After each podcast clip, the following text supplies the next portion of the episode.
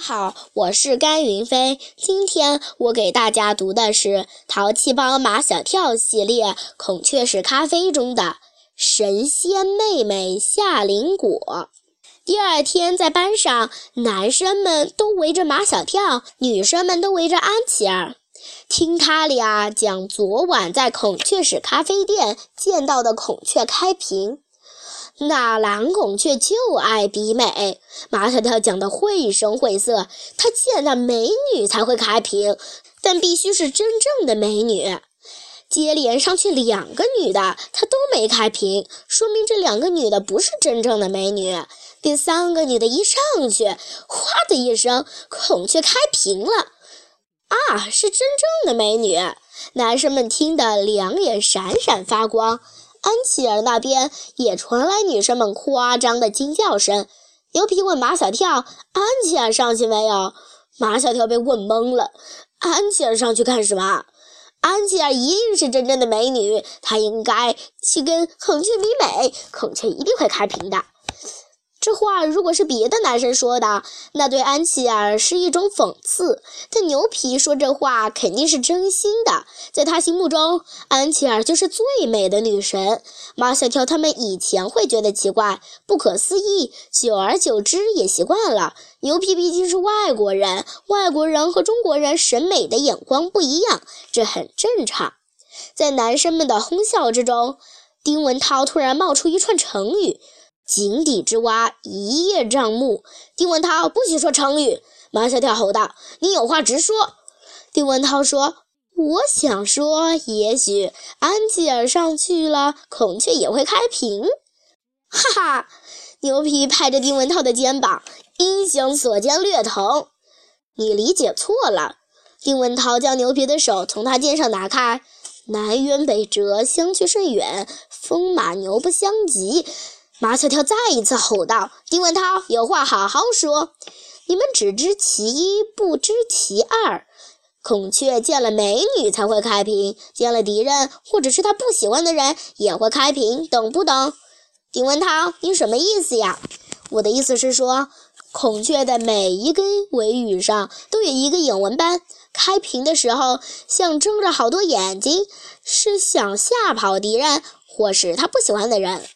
不知是谁说了一句：“如果夏林果去呢？”张达的反应比谁都快，肯定肯定开屏，必须的哈。夏林果是校花，男生女生公认的美女，所以这边围着马小跳的男生说到夏林果，那边围着安琪儿的女生也说到了夏林果。安琪儿问夏林果：“你会跳孔雀舞吗？”鹿妈妈说：“人家夏林果是跳芭蕾舞的，只会跳天鹅舞。”天鹅舞和孔雀舞都差不多，安琪儿煞有介事的，因为孔雀和天鹅都有一对翅膀嘛。但是孔雀舞和天鹅舞完全是两种不同的舞蹈。夏林果说，孔雀舞是民族舞，天鹅舞是芭蕾舞，要用足尖跳的。咖啡店里的那只蓝孔雀是要比美的。不管是孔雀舞还是天鹅舞，只要见到真正的美女，她都会开屏。安琪儿对夏林果说：“你真的可以去试试。”男生们也希望夏林果去试试，特别是马小跳和张达。这天下午放学比平时都早，放学的队伍过了马路就解散了。马小跳他们几个突然挡住夏林果的去路：“夏林果，跟我们走吧。”干什么干什么？陆妈妈把夏林果挡在身后。夏林果凭什么跟你们走？去哪儿呀？马小跳理直气壮的，去跟孔雀比美呀。陆妈妈也对咖啡店的蓝孔雀特别好奇，她不管夏林果愿不愿意，就替他做主了。去可以，但必须有我的同行。唐飞嘎嘎的笑起来。你也想去比美？我去保护夏林果，不行吗？不行，鹿妈妈是马小跳的同桌冤家，马小跳坚决反对。我们这么多大人都会保护夏林果的，不用你去保护。我不去，夏林果也不去。鹿妈妈处处逼人的问夏林果：“是不是呀？”夏林果犹豫着，其实他对咖啡店的蓝孔雀也很好奇，但他又不想得罪鹿妈妈。去吧，都去吧。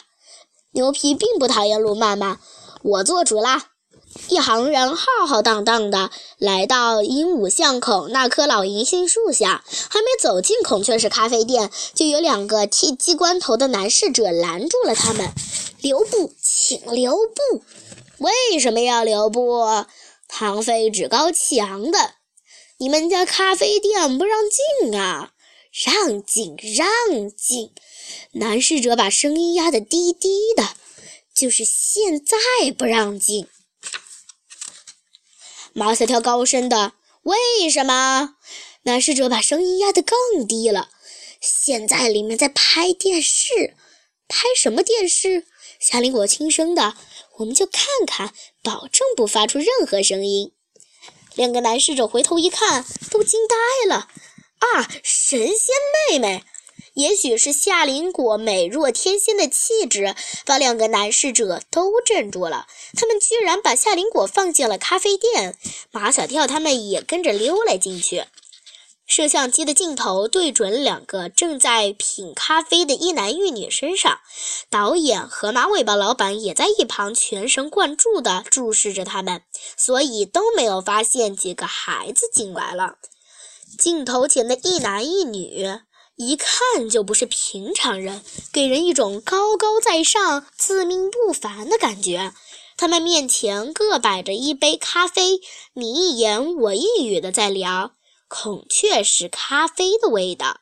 男士问女士：“我们都知道孔雀石咖啡是名副其实的极品咖啡，有一个鉴赏极品咖啡的黄金秘诀，请您给我们介绍介绍。”鉴赏极品咖啡的黄金秘诀，就是品出咖啡里的四种味道：香味、苦味、酸味、甜味。女士优雅地端起咖啡杯，优雅地抿了一口，微微地闭着眼睛，微微地摇摇头，陶醉了好一阵，才开口说道：“孔雀石咖啡的香，是奢侈的香。”孔雀是咖啡的苦是高级的苦，孔雀是咖啡的酸是有深度的酸，孔雀是咖啡的甜是上等的甜。这四种味道在唇齿间徘徊，在口腔里舞蹈。男士说：“不一般的孔雀式咖啡具有不一般的高尚品质，那就是超凡脱俗。”女士优雅地端起咖啡杯，优雅地对着镜头说：“不一般的人喝不一般的咖啡，喝出不一般的味道。”啊，马小跳他们都看明白了，这原来是一男一女在拍孔雀石咖啡的广告。谢谢大家。